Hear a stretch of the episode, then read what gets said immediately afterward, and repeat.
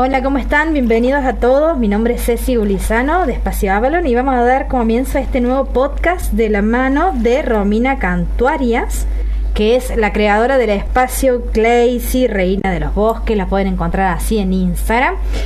Bienvenida, Romy. Un gusto tenerte acá. y el tema principal de hoy día va a ser el tarot pero el tarot desde la perspectiva del arte, obviamente desde su proceso interno, ella nos va a dar su devolución pero también desde la forma de canalizar las cartas del tarot, ¿no es cierto? Y eso me pareció hiper mágico y re lindo para que nos explayes acá en este nuevo podcast. Bienvenida, Romy. Hola, ¿cómo estás, Ceci? Muchas gracias por invitarme a este espacio. Me encanta el tema del tarot. Bueno, ya hemos estado hablando de que yo recién me estoy iniciando en esta en este camino del tarot y me llama mucho la atención el tema en cómo vos canalizas y creas tus, propias barajas. Me interesó eso, le das tu propio sello y también obviamente ese sello viene acompañado a esa, esa introspección interna tuya. Claro está. Así que me encantaría que nos cuentes un poquito cómo, cómo fue tu primer acercamiento con el tema del tarot, cómo decidiste crear tus propias barajas, etcétera. Sí, bueno, yo empecé como que de chica tuve acercamiento al tarot a través de la herencia de mi abuela, que no la conocí, pero me han contado que tiraba las cartas españolas. En casa teníamos un tarot, también teníamos eh, de quiromancia. Eh, era como una casa que venía mucha gente espiritual, eh, más que nada con los yuyos. Y siempre como que me atrajo todo lo que tenía que ver con lo esotérico, lo mágico. Me interesaban mucho las culturas antiguas. Me interesaba más antes el tarot egipcio, eh, pero bueno, no había mucha información, aparte era muy chica, era ya bailarina, estaba muy metida en el arte. Luego estudié Bellas Artes y podía ver, eh, eh, digamos, estas culturas antiguas y todo, y empecé a ver más arte, arte en el tarot. Obviamente siempre el tarot estaba diseñado por un ilustrador y alguien que canalizaba. Claro. Entonces, bueno, como que ahí me quedó como el interés, pero luego seguí mi rumbo, estuve investigando por otros lados hasta que más o menos en el 2015 hice un taller de tarot y que duró aproximadamente unos cuatro meses, era como una, un repaso de todos los arcanos y, y bueno, ahí empecé como a tener el deseo de de, poder crear mi propio tarot. Pero bueno, quedó ahí, empecé a dibujar, tuve como, hice los arcanos mayores nada más. Era como muy basado en el Rider Wyatt Smith y, me gustaba mucho porque era más fácil de entender los arcanos menores. Obviamente también después vi el marsellés, este, el egipcio, otros, y después empecé a investigar sola. Como que una fusión entre lo que ya venía impreso en tu ADN, ese conocimiento ancestral que ya viene de abuela madre y la fusión de esa parte artística tuya. Que para mí esa es la parte mágica, ¿no? Lo que vos podés crear con esa fusión de ambas cosas y que eso también va a llegar a las personas para que puedan sentir también esa energía. Entonces me encanta. ¿Y cómo fue em, cuando decidiste empezar a, crear tus propios naipes con, con, esa fusión de ambas cosas? Tus propias cartas. Y el tarot en realidad lo estoy, eh, ya lo estoy terminando, pero lo vengo creando hace cinco años, pasó por un montón de procesos. Primero lo hice muy, o sea, como a mi manera, pero muy pegado al simbolismo de Ryder White Smith, o sea, con las mismas figuras de corte y todo eso. Eh, y después empecé a sentirme, no me sentí muy cómoda con esas imágenes. Y con todo mi camino, que empecé muy con, con un camino muy de la diosa y lo femenino, empecé a darme cuenta que no, no quería ir por ahí, que quería ir por otro lado. Aparte, a su vez también hice chamanismo, entonces me empezó a interesar otra cosa. Claro. Entonces ahora terminó siendo eh, cuatro tipos de chamanismo diferentes del mundo. Para mí uno de los más importantes tiene que ver con el linaje de mi mamá, que es de Misiones y tiene que ver con los guaraníes. Entonces uno de los palos eh, tiene que ver con ese chamanismo y después otros, otros, los otros tres son las otras, digamos, este, energías, ¿no? De oros, bastos. Claro, claro. Eh, yo digo que como que ibas fusionando, ¿no es cierto? Y a su vez representando ese proceso personal tuyo. Por eso después cuando pasa cierto tiempo, las volvés a mirar las cartas y las seguís modificando, porque es un reflejo de tu propio proceso. Y aparte que soy inconformista en sentido porque le pasa mucho eso a los artistas, donde vos este, ves un proceso de un, dibujo de hace cinco años y decís, ah, sí, todo bien hasta acá, pero bueno, yo le cambiaría esto y esto y empezás a cambiar y nunca estás como conforme. Pero con este sí estoy como súper conforme y ya, ya estoy terminando, la idea ya está toda, estoy terminando de dibujarlo para poder imprimirlo. Claro. Y la información también, y ahí empecé a canalizar más con el tema de, de lo más ancestral y femenino, porque obviamente empecé a investigar sobre los diferentes chamanismos, pero quería ir más atrás del chamanismo que se conoce, algo más ancestral de la diosa, ¿no? Antes de que, de que digamos, de que el patriarcado ingresó en estas prácticas mágicas, ¿no? Entonces ahí empecé a, por ejemplo, mi, mi tarot, toda, toda la parte que es masculina está más representada a través de animales o simbologías, no está la figura eh, específicamente del hombre. Sí, lo femenino es lo que más abunda, pero con un equilibrio de la energía masculina. Claro. Entonces tiene mucho esos códigos, ¿no? De, eh, y mi idea es hacerlo circular dentro de lo rectangular. O sea, porque imprimir en, redondo es como bastante complicado, pero bueno, si uno hace una carta un poco grandecita, alargada, va a estar el círculo igual marcado. Esa es mi idea. Y eso te quería preguntar, ya que sacas este tema del círculo y del cuadrado, porque hay un mito, ¿no es cierto? Que yo lo he escuchado muchas veces, donde habla el significado energético de la carta, del diseño de la carta como tal, ¿no? El círculo como que la energía fluye mejor, el cuadrado es como que más... Sí. No sé ¿qué, qué tan real es ese mito vos que trabajas con Tarot y te dedicas a esto. Y y todas las que estamos en, la onda más femenina y, de la diosa, como que queremos más todo lo que es lo circular, porque es verdad, aunque es un poco complicado el barajar, pero y que, y que lo cuadrado es, como algo más estático. Pero, pero bueno, mientras haya simbología que, que, también circule y que también tiene que ver con el, con el que baraja las cartas, digamos, con el que hace la lectura de tarot, eh, la capacidad que tenga de canalizar, van a llegar igual los mensajes. sí, tal eh, cual. No creo que, eso sea tan que te, te, restrinja, digamos. Claro, que sea un parámetro ahí que marque. Y te quería consultar también, tu propia baraja que estás creando ahora tiene nombre, eh, más allá de eso, si has hecho todos los arcanos o solamente los arcanos mayores.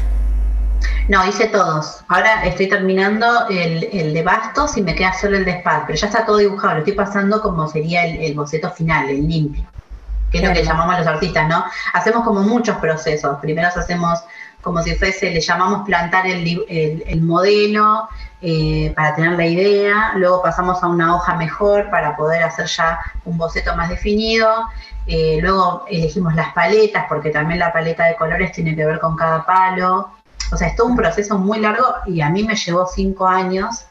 Eh, obviamente la pandemia como que le metió, le metí más ficha ahí. Dije, bueno, le meto más ahí más tiempo, me ayudó. Para mí fue positivo, eh, porque capaz que antes me distraía bastante y tardaba más. Claro, es que lo que pasa que la pandemia a la gran mayoría nos hizo hacer ese dedicarnos tiempo a nosotros mismos. Hay muchas cosas que habíamos dejado de lado en muchas tareas del día. Pero. Claro, tal cual. Más allá de eso, quiero que me cuentes cómo, cómo, qué fue, si todavía te acuerdas, obviamente, lo que sentiste cuando la primera vez que te tiraste las cartas y recibiste el mensaje claro y conciso y dijiste, wow, esto tiene un poder y nunca más lo voy a hacer. Sí, a mí me encanta y bueno, eh, me encanta la historia, me encantan las diferentes barajas, o sea, y cuando yo tiraba las primeras veces, y el placer también es cuando le tiras a otros, o sea, le haces lecturas a otros y se confirma, y vos decís, hay una conexión, eh, no es tonto. Y otra cosa que también me sucedía mucho era que cuando yo dibujaba, bueno, ahí me concentraba como todo artista, dibujaba, pero después cuando iba y soñaba, me venían todos los mensajes, porque yo tengo esta cosa con lo onírico. De cualquier situación va y me responde en sueños. Y soñaba con el arcano, o sea, con el arcano que yo tenía que hacer. Bien. No el arcano que era más del Rider White Smith. Es como. Inclusive. me marcaba. Y me gusta eso de que vos crees tu propio tarot, porque yo, por ejemplo, que casualmente recién empiezo, yo recién empiezo a estudiar el tema del, del tarot, los arcanos mayores, o sea que mi concepción en cuanto a esto es muy limitada, así que vos cualquier cosa me corregí, pero yo considero que está muy desactualizado. Muy, yo creo que tendríamos que hacer realmente un tarot. Lo que es la sacerdotisa o la papisa, eso ya tendría que estar. Estamos hablando de tarot de siglos pasados. Entonces yo creo que tendría que tener esa energía de ahora, qué es lo que es la sacerdotisa, de ahora, qué es lo que es el Papa, cuál es la energía del Papa, por ejemplo. Entonces me atrae muchísimo esto de que vos lo estás haciendo, mediante una canalización y de tu proceso, pero vos lo estás haciendo. Obviamente que no vamos a dejar nunca de lado estos primeros tarot con los cuales hemos empezado a conocernos, pero me fascina eso de que tenga ese don de poder fusionar ambas cosas. Para mí es algo mágico. De hecho, después, bueno, va, eh, nos va a dejar bien tu contacto. En el caso, lo vamos a dejar escrito abajo en los comentarios. En el caso de que haya gente que quiera hacer su propio tarot para que te contacte a vos, porque va a tener esta posibilidad. Y yo voy a ser una de las primeras que quiero que me hagas mi propio tarot. Pero no sé qué opinas de eso que te acabo de decir, que tendríamos que actualizar las energías hoy día de cada arcano al día de hoy, porque ha cambiado mucho. Cambió mucho y eh, obviamente porque todo eso fue diseñado en un momento, estamos hablando más o menos de 1200, 1500, creo que uno de los más antiguos que se llegó a encontrar fue de 1100, una cosa así, y claro, era un juego para la, para, para la, la gente de dinero, para las cortes, y también era una manera de... Claro, una forma una manera también de... Ahí y también una manera, como, como no todo el mundo sabía ni leer ni escribir, también era una manera de aprendizaje a través de las cartas eh, y también una manera de ocultar cosas porque también era una época bastante oscura con todo lo mágico. Entonces era como que sirvió para muchas cosas. Y es verdad que habría que ver qué es hoy, por ejemplo, una sacerdotisa actual.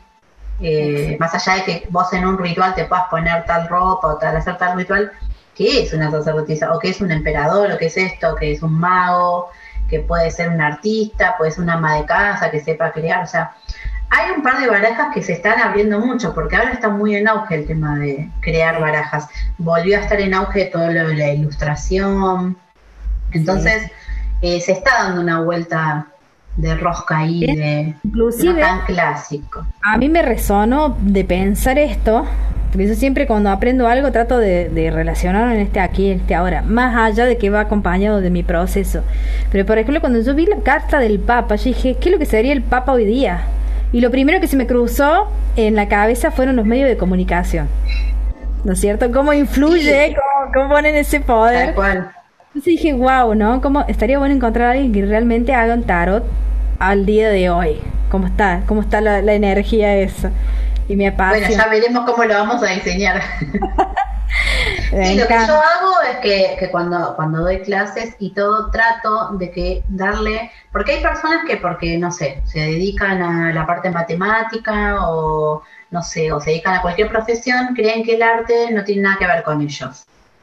Y yo creo que el arte es para todos, porque te, te sirve para tu vida, para desestresarte, para potenciar ideas que capaz que eh, poniéndote un ratito a conectar con ese arcano, capaz que te fluye para tu propio laburo y vos capaz que sos un emprendedor que vendes zapatillas o haces comida, no tiene nada que ver, pero el hecho de pasar por estar una hora, dos horas creando, hace que vos puedas adquirir herramientas. O sea que para mí el arte es sanador para, para todas las profesiones, para todas las empresas, para todos lados, ni hablar en, bueno, en niños, en todo lo demás. Entonces yo cuando doy las clases siempre les mando ejercicios eh, mágicos, chamánicos, de canalización y la parte creativa. Ejercicios que yo he aprendido como, como soy docente de arte. y que pasen por el proceso de crear su propio arcano. No importa si después no lo van a imprimir o no, pero que les quede, que les quede de huella, porque también ese, ese arcano puede servir para ponerlo en un altar, para trabajarlo, para llevarlo debajo de la almohada y a ver qué soñás, qué te va a decir. O sea, sirve para muchas cosas. Y vos cuando impartís el curso, ¿enseñás solamente la parte, digamos, esta combina, esta fusión entre el arte y el tarot también o los, lo enseñás por separado? No, doy todo junto, porque quiero que hagan un proceso, porque para mí va todo acompañado. O sea, le, es como que le enseño la parte que significa el arcano, la energía, todo eso, y después le paso un proceso que tienen que hacer un ejercicio mágico para que pase por el cuerpo. El hecho ya de dibujar está pasando por el cuerpo. Y también les mando a hacer diferentes ejercicios de arteterapia, ¿no? A veces tiene que ver con algo que tienen que representar ellos mismos, un ritual, eh, que quizás me fijo la luna que esté pasando este momento, cómo están los astros, o sea, como que fusiono todo lo que fui aprendiendo en esas clases. Está buenísimo. ¿Y cuánto tiempo dura el curso aproximadamente? Que vos estás Unos seis meses. Bien, bien, bien, bien. Bueno, toda esta información la vamos a dejar abajo escrito en los comentarios. Igual vamos a estar arrobando tu espacio y todo para que la gente vaya y te siga si le interesa. Buenísimo. Obviamente que la idea de que hagas esto en Espacio Avalon también está latente. A mí me encantaría tenerte acá para que empieces a dar Gracias. Tarot. Sí, a mí también. Y aparte porque me encanta cómo, cómo analizas vos tu propia senda. ¿No es cierto? Hay mucha gente que se cierra, obviamente, ¿no? Que no quiere compartir nada, pero yo soy una persona muy abierta y, creo que esto ya me, he escuchado repetirlo cien millones de veces, que soy muy de que todo es posible, ¿no? Entonces que vos brindes esa herramienta de que la gente pueda conectar con su propio don, porque cada uno, o sea, existe un don por cada una de las personas que existen en la Tierra. Eso también es como que termina de una vez por todas con, con esos parámetros donde canalizar es solamente dibujar, eh, canalizar nombre o... O sea, hay que ver cuáles son nuestros propios dones por los cuales se manifiesta la diosa, la energía, poner el nombre que vos quieras, ¿no? Entonces, yo creo que vos estás dando una herramienta hiper mágica donde no solamente va a ayudar a la persona a que sepa cuáles son sus dones, y que no espere canalizar como el otro. Y ya veo que, por ejemplo, mi dones sea dibujar o ver solamente colores o solamente oler olores, por ejemplo. Explayar ese don, poner mucha fuerza ahí y a su vez transmitirlo desde el tarot. Me encanta. O sea, me vas a escuchar muchas veces decir que es mágico, me encanta. sí, aparte, con respecto al tiempo, yo pongo como un parámetro de seis meses, pero bueno, hay gente que capaz que es mucho más largo. Y yo lo que sí les digo es que por más que hayan pasado los seis meses, yo sigo conectándome con ellos y estoy para lo que quieran en cuanto a consejos, a, porque capaz que la persona adquirió todo el conocimiento y le van bajando las fichas muchos meses después. Y bueno, entonces ahí siempre me sale mi parte maestra y es como que sigo acompañando y me encanta el tema de grabar audios y para mí el WhatsApp es fundamental.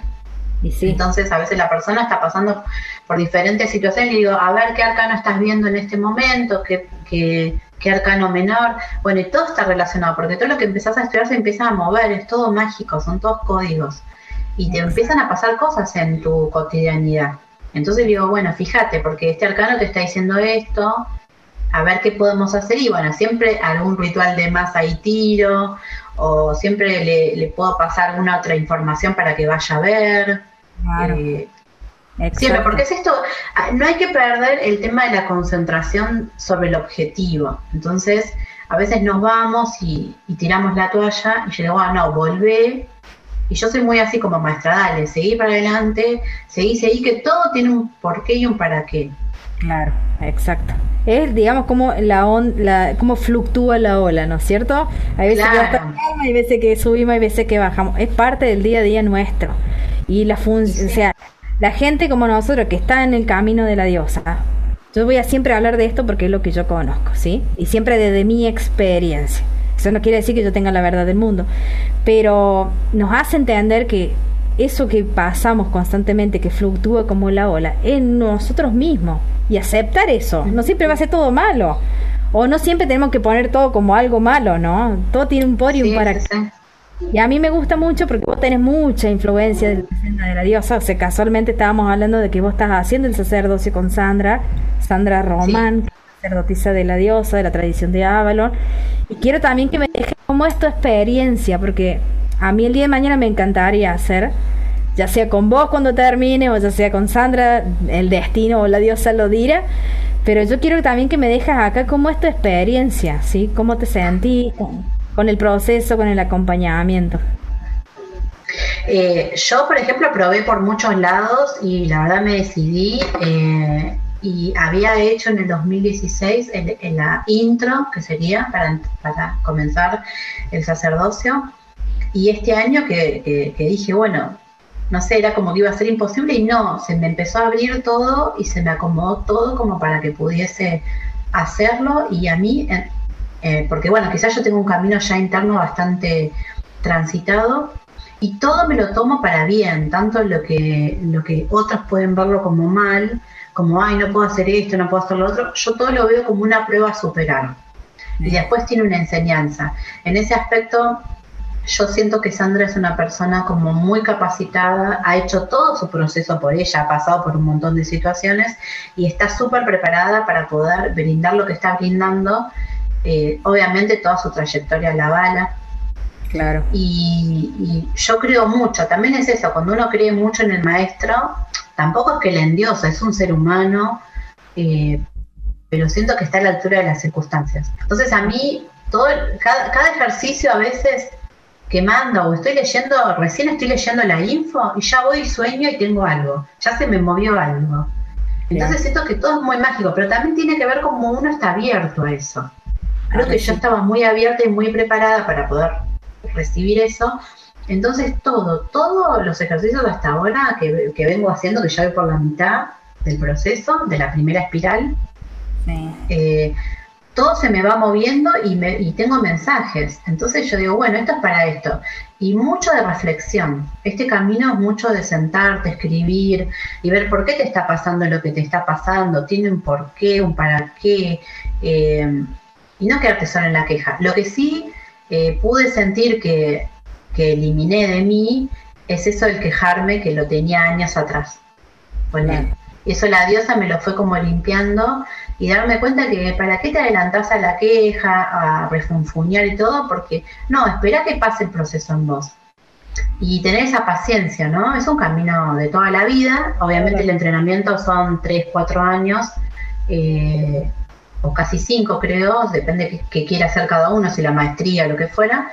Pero después es toda la vida, porque después te vas a, todo el tiempo la rueda gira y te estás enfrentando a cosas. Exacto. Por eso te decía con respecto que a veces las personas tienden a abandonar porque, ah, bueno, no, se enojan.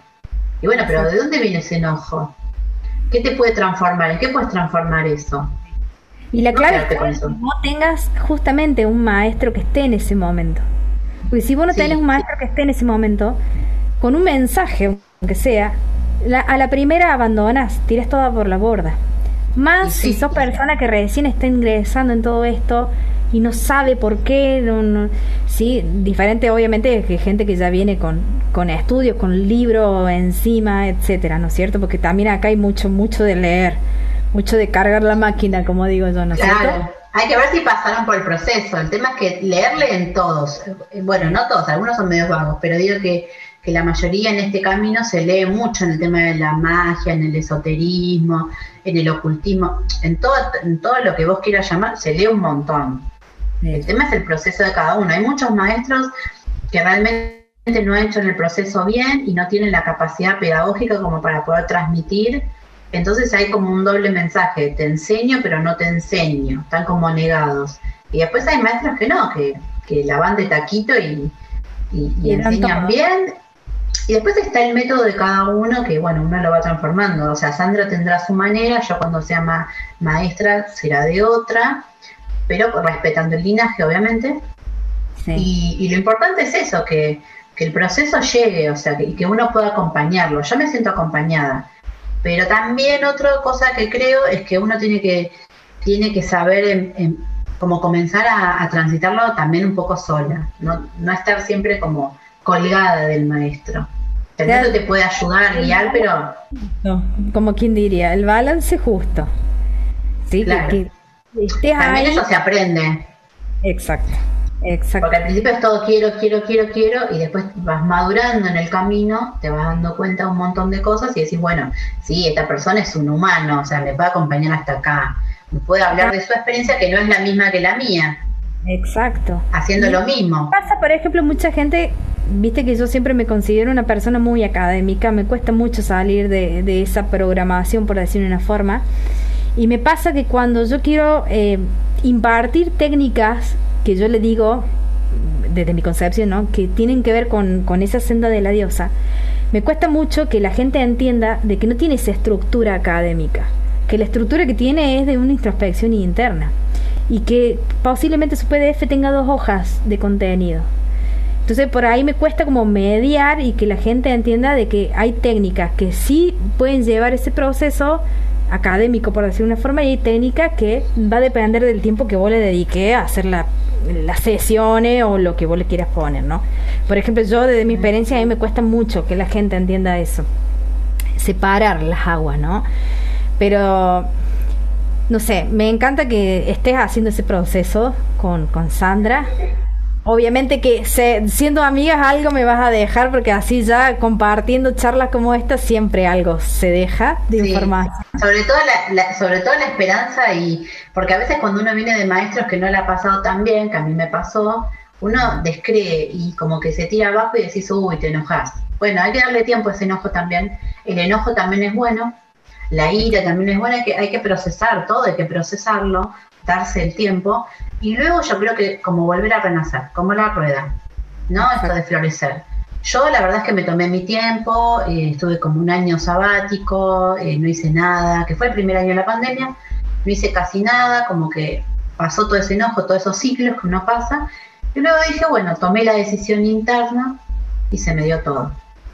Bien. Pero apoyo a todas las que le han ido mal, eh, les hablo de mi experiencia, tanto lo bueno como lo malo, y digo, ¿cuál es tu deseo más en el fondo? Si tu deseo es hacerlo, a mí me encanta esto estar en grupo y ser, eh, qué sé yo, y que todas nos podamos egresar en algún futuro y todo eso, es re lindo porque son camadas y camadas de sacerdotisas. Aparte, el mundo necesita que todas las mujeres se conecten con su sacerdotisa interna. Necesitamos que la, eh, la diosa vuelva a caminar en la tierra. Entonces para mí es muy importante que, que todas lleguemos a ser en algún momento sacerdotisas y tiene que haber espacios cada vez más. Que la mujer entienda, y es difícil, ¿no? No digo que no, pero que la mujer entienda que es la representación del útero sagrado de la tierra acá, en la tierra. Y Cuando la mujer entiende eso, yo creo que sus dones salen a la vista naturalmente. Y ya todos los prejuicios van a quedar totalmente erradicados. Eso es lo que yo llamo, lo que yo le digo salto cuántico, ¿no es cierto? Claro. Eh, pero... pero sobre todo en tribu, cuando estás en tribu lo que hace también es que vos te sentís apoyado, porque a veces pasa que nosotras los que estudiamos, hay también un varón, por ejemplo, eh, que a veces dicen, bueno, no puedo esto, no puedo lo otro, pero sin embargo al empezar a hablarnos entre nosotros nos damos apoyo. Yo subo una foto de, que hicimos una varita, o que hicimos una máscara, o que hicimos algo, y bueno, el otro todavía no la hizo y se siente que no va a poder y, después siente que puede, porque uno le está dando ese fuego también, esa energía. Entonces, una mujer para poder caminar en esta tierra y empoderarse y todo, necesita de la tribu, necesita de otras mujeres, de otros varones que también van despertando y hacen una vida más consciente un sagrado más masculino, ¿no? Que ahora están bastante despertando. Y, después con respecto a lo otro que decías, de que a veces vos eh, das una técnica y que quizás hay poco de eh, teoría, pero más de la práctica. Y bueno, es así, a veces hay ejercicios que no necesitan explicar tanto, que es más bueno, ponete y hacelo. Claro. En vez de tanta mente, andá y pasalo por el cuerpo, danzalo, no sé, hacerlo lo que necesites hacerlo, y, después saca tus conclusiones, no te adelantes al proceso. Sí. Y lo que solemos hacer la mayoría es somos muy mente y nos cuesta bajar. Sí. Y nos cuesta entender de que cada uno tiene su propio proceso interno. Por más que yo te dé, por ejemplo, una clase un día sábado y practiquemos una semana, no vas, es como decimos, es de toda la vida. ¿Sí? Sabes cuándo empezaste, pero no sabes cuándo vas a terminar. Y va a depender el tiempo de tu propio proceso interno, lo que te lleve entender la técnica. ¿Sí? Ahí es donde se hace la alquimia realmente, donde va a alquimizar el propio proceso, ¿no es cierto? Siempre hablando, repito, de, mi experiencia, ¿no? Esto siempre lo dejo bien. Pero me llamó mucho la atención cuando nombrabas la parte masculina, porque casualmente en, en el último Zoom de, la activación del ADN de Merlin, que eran más de 30, fácil la mitad eran hombres. A mí me sorprendió muchísimo. Inclusive eh, mi conexión con Merlin es muy latente como padre, como arquetipo padre. Y yo le decía, wow, se ve que querés discípulos varones, ¿no es cierto? se mira como... Claro. querés a, hombre, a hombre, a hombre. Y me llamó mucho la atención, porque el 99,99 de mis cursos son para mujeres. O sea, es que ahora se, se, está dando, se está dando Claro. Se está dando mucho eso, de que el hombre también es, es un ser humano, se está cuestionando un montón de cosas y, y creo que todo, todo, todo, el movimiento feminista, eh, por lo menos del lado de la diosa, incluye al hombre, porque en el sacerdocio de la diosa hay un montón de, de hombres estudiando, en todo el mundo, digo. Claro. Eh, tanto acá en Argentina como en otros lados. Y, y, bueno, ellos tendrán que integrar su parte eh, masculina que también está dañada y su parte femenina y nosotros también, porque nosotros también tenemos nuestra parte femenina dañada. Hay muchas mujeres que parecen enemigas de las mujeres, ¿sí? ¿no parecen? Eh, que están más, acompañando. Más que todo, entender que la mujer tuvo mucha influencia en crear el patriarcado que teníamos. Entonces, cuando Sí, la mujer Porque fue un desequilibrio. Cuando la mujer entienda eso también, que porque por ahí siempre le echamos la culpa, ¿no? Yo no me considero feminista ni nada de eso, estoy en el medio, escucho la- las dos partes, digamos, ¿no es cierto? Y fluyo como yo me sienta cómoda. No, no, no, no me pongo en ninguna de las dos partes. Pero sí entiendo, y desde mi experiencia analizando, que la mujer tuvo mucho que ver en lo que es el patriarcado. Más allá que en, aquella época precristiana obviamente se quería erradicar ese poder que tenía la mujer, porque ya el hombre se estaba dando cuenta que era parte de la fecundación, porque hasta antes no, aparecía la mujer embarazada y no sabían cómo quedaría embarazada, entonces por eso también tenía ese poder la mujer, porque era la que procreaba. Pero ya después cuando el hombre empezó a darse cuenta que era parte de eso, ahí es donde quiso eh, empezar a, a- a marcar el espacio, digamos, ¿no? Mi mujer, mi descendiente, yo le doy el hijo y empezó a, digamos, a que la mujer quede totalmente, no me sale la palabra, pero como nula en su rol, en porque la mujer es- Claro. es, es la que tiene la conexión con la divinidad directa, más que todo en, en Sí, por- había un montón de intereses. Es, es mucho es mucho más complejo y, y fue por un montón de cosas, pero pero sí, es como que también por el abuso de poder quizás en algún momento el desequilibrio hace que surjan estas polaridades. Entonces, bueno, fueron muchos siglos. Ahora estamos empezando. Es obvio que ahora, con las feministas radicales y todo lo demás, eh, todavía está medio desequilibrada la cosa, pero bueno, es necesario, es necesario que haya explotado, digo yo, todo esto, para que en algún momento todo esté equilibrado y cuando la diosa abarque a todos vamos a estar en paz. Por el momento hay que seguir trabajando internamente, compartiendo con los demás. Y bueno, son muchos los hombres, yo no, yo creo mucho también en los hombres y en las mujeres. Yo te Yo puedo creo en decir, el ser humano sí. En el boom, como decís vos, que fue en la parte de la cuarentena, el primer año vi infinidad de mujeres como, como, como reconectándose, ¿no? Con esa divinidad que está dentro de, o, o esa parte espiritual que tenemos todos. Pero este año yo le he visto 100% de la energía masculina, ¿no es cierto? Presente. Entonces yo puedo, por ejemplo, Sí. desde mi espacio, a- desde, digamos, la parte de venta y la gente que va ingresando, te puedo decir, sí, el 2020 fue como un salto cuántico para las mujeres en conexión con su espiritualidad, con su parte femenina. Pero este año yo lo veo al hombre y para mí creo que esa es la parte más difícil para ellos. ¿No es cierto? Porque es como erradicar todo lo que han construido durante siglos, ¿no es cierto? De ellas- porque ellas también tienen que sortear un montón de prejuicios de ellos mismos y de la mirada de las mujeres también. Entonces, a la vez, si, si rotamos la situación, a nosotras nos pasa igual. Tenemos que sacarnos un montón de prejuicios nuestros y también erradicar los prejuicios que tenemos de, de Sí. los varones. Y Sí, sí, es, es un- es que hay que trabajar de los dos lados. Si no, la sociedad no va a cambiar.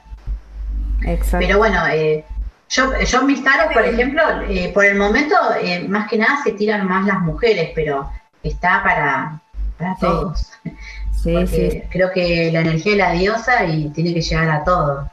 obvio, tal cual. O desde la parte, viste, de los druidas, que no es que tenga género, Dios o diosa es como que es uno solo, ¿no es cierto? Entender Sí. eso. Pero bueno, Sí, sí, sí.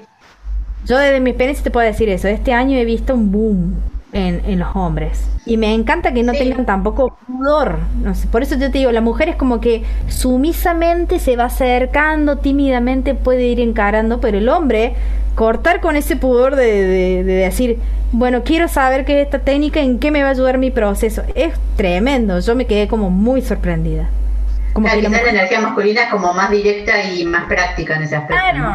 Bueno, no, me- no me hace tan capaz que se están cuestionando un montón de cosas de su propia vida y dicen, bueno, yo quiero conocer otras cosas, ¿no? Entonces van a, hacer estos talleres este, mágicos y bueno, que les cambia la vida, obviamente, y que se conectan con ese, con ese mago que es Merlín, que es todo un arquetipo que tiene mucho que ver con toda la diosa y Avalon. Sí. Así que este, estoy Pero bueno, para mí, para mí lo fundamental es esto, ¿no? Que la vida sea como muy creativa, te dediques a lo que te dediques, si no la vida es como muy triste.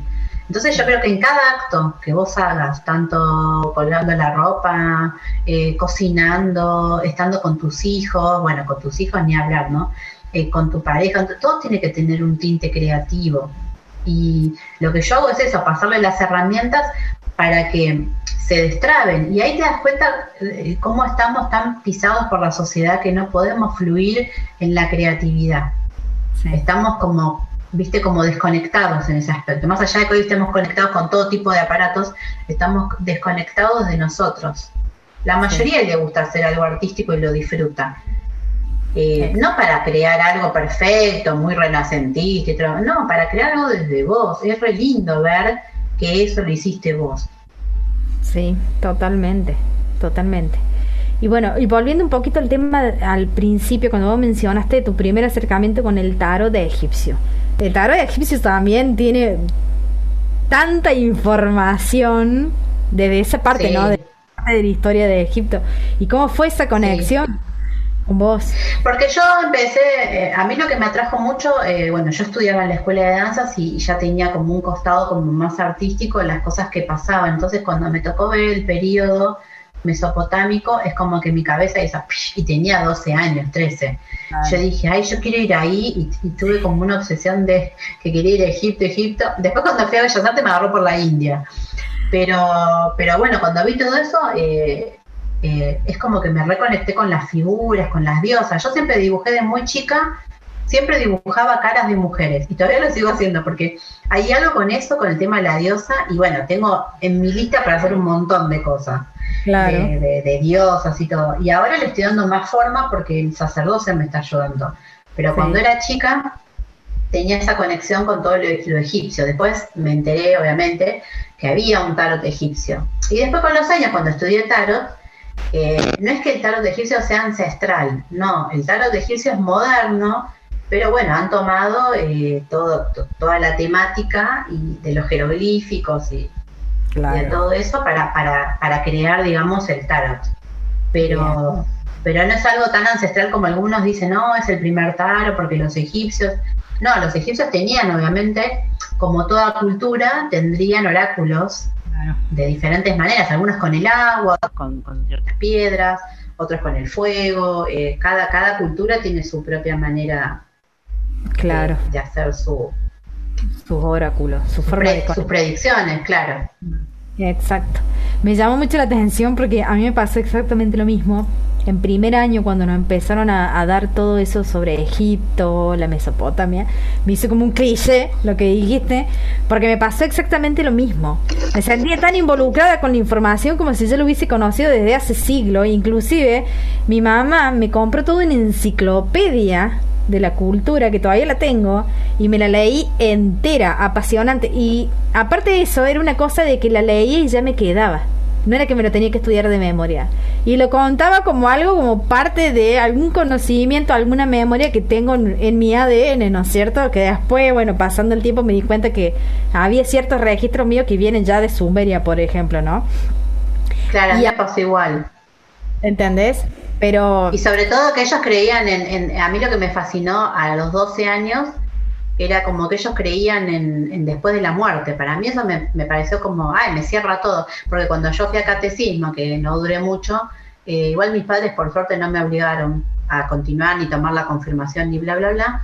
Pero cuando yo iba, no sé, creo que fue en cuarto grado, quinto, iba a ver el arte en la iglesia, porque yo tengo una iglesia acá cerca que es todo de madera, hermosa, y yo me pedía ir al baño y me iba, me iba a ver el arte de, la, parte escultórica, ¿no? Me atraía eso. Todo lo que me contaba la, la catecista, yo decía, es mentira, o sea, no puede ser, ¿de qué, de dónde vino el hijo y no sé qué mata? Y era como que no creía tanto lo que me decía, ya tenía una cosa ahí repagana que no, no quería saber nada. Entonces cuando conocí todas esas Y aparte me atraía, me gustaba ya de muy chica todo, bueno, para mí por el tema de la danza. Eh, otros tipos de danzas, ¿no? De, como si fuesen más el árabe, eh, las danzas africanas. Entonces, eh, yo decía, no, hay más que todo eso que me están contando. Eh, totalmente, esa conexión de la danza, el elemento tierra ahí presente, manifestándose, es hermoso. Así que bueno, me encantó esta charla como siempre digo, que no sea una entrevista, sino que sea como un intercambio, ¿no es cierto? Siempre yo te dejo tomando mate. Exacto, tomando mate encima. Así que me encantó. Ya vamos a ver si hacemos algo para el espacio con, con esta fusión que vos estás creando del tarot y del arte. Me encantaría. Así que bueno, seguramente vamos a hacer más charlas todavía porque me encanta y me apasiona que me hable del tema de la, de la senda de la diosa. Así que hay mucho que hablar y vamos a programar más, más entrevistas como esta, más charlas mágicas como esta. Así que es un gusto. Eh, no sé si querés dejarnos un mensaje de cuáles son los cursos que vos haces o recordarnos cómo es tu espacio, cómo, cómo te buscamos. Yo estoy como Romina Cantuarias y de ahí eh, en mi perfil está la parte de tarot y la parte de arte, porque doy eh, como arte terapia, doy también tarot eh, para los que quieren separados, ¿no? Porque hay gente que capaz que no quiere tanto lo artístico, siempre igual algo meto porque creo que tiene que ser así. Y, mm, y después he hecho un montón de cosas que doy registros akáshicos, doy Reiki Riojo, eh, trabajo con toda la parte de acompañamiento femenino en terapia menstrual. Bien. Eh, y, tengo ahí un par de técnicas, sí, hay un poquito de todo. Depende de lo que vaya necesitando la gente. También hago sesiones holísticas, más que nada para como si fuese modo de terapia. Eh, tanto para lo masculino como lo femenino. Y muy personalizado. Por el, por el momento hago eso, muy de, de que la persona se sienta como estas charlas que estamos haciendo que se sienta acompañada. Y sí, más vale. Creo que se necesita mucho esto ahora. Sí, mucho, mucho, mucho. Bueno, Romy, un gusto. Acuérdense de seguirnos en las redes Espacio Avalon en Instagram, en Facebook Espacio Avalon también, YouTube Espacio Avalon también, Pinterest Espacio Avalon también. Estoy por todos lados. Donde ustedes me entren va a estar Espacio Avalon, ¿sí? De igual manera les voy a dejar todo para que ingresen a la página web para que vean los cursos vigentes, ¿sí? Les mando un beso grande a todos y gracias por estar. Gracias, Romy. Gracias, Ceci. Te mando un beso.